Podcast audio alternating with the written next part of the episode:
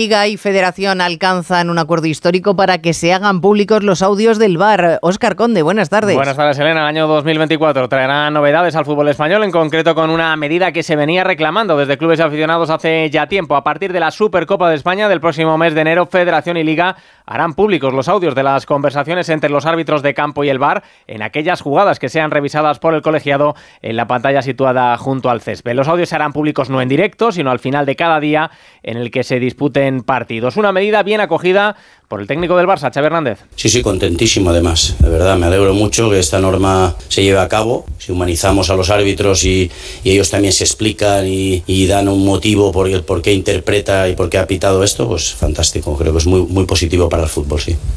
Un Barcelona que mañana recibe al Almería en partido de la última jornada liguera de 2023. Vivimos esta semana a caballo entre dos jornadas. Se abrió hoy la número 18. Ayer se cerró la 17 con una nueva victoria del Girona. 3-0 superaron los catalanes al Alavés en una nueva exhibición de web fútbol, firmando unos números que les consolidan como líderes y claros candidatos a polear por el título. Su técnico, Michel.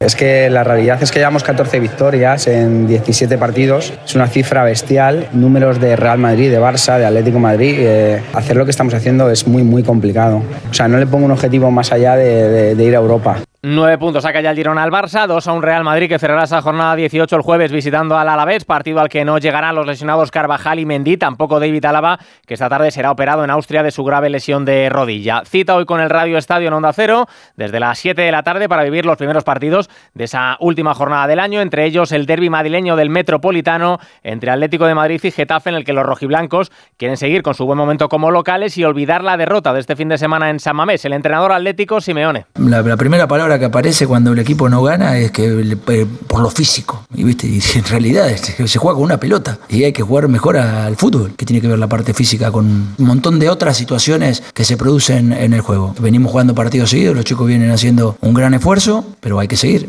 También se juegan hoy el Rayo Vallecano Valencia y el Granada Sevilla, en el que se va a estrenar en el banquillo hispalense Quique Sánchez Flores con tan solo un entrenamiento dirigido. Firma el técnico madrileño por lo que resta de temporada y una más, con la intención de dar la vuelta a la difícil situación que atraviesa el Sevilla. Quique Sánchez Flores. Nosotros queremos ver un equipo que compita, un equipo que crea en sus posibilidades. Cuando algo está mal, está bien revisar, tener humildad para, para hacerlo. Estamos mal, hay que revertir, hay que mejorar, habrá que trabajar más hasta volver a estar donde, donde se merece el club por grandeza y los jugadores por calidad.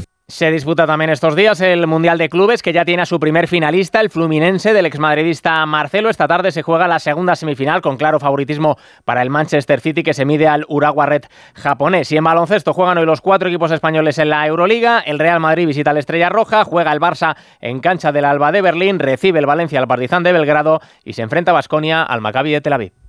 ¿Este cochinillo solo en 50 minutillos? Pues sí, con fácil y crujiente. De tabladillo el cochinillo. Abres, lo pones en el horno y en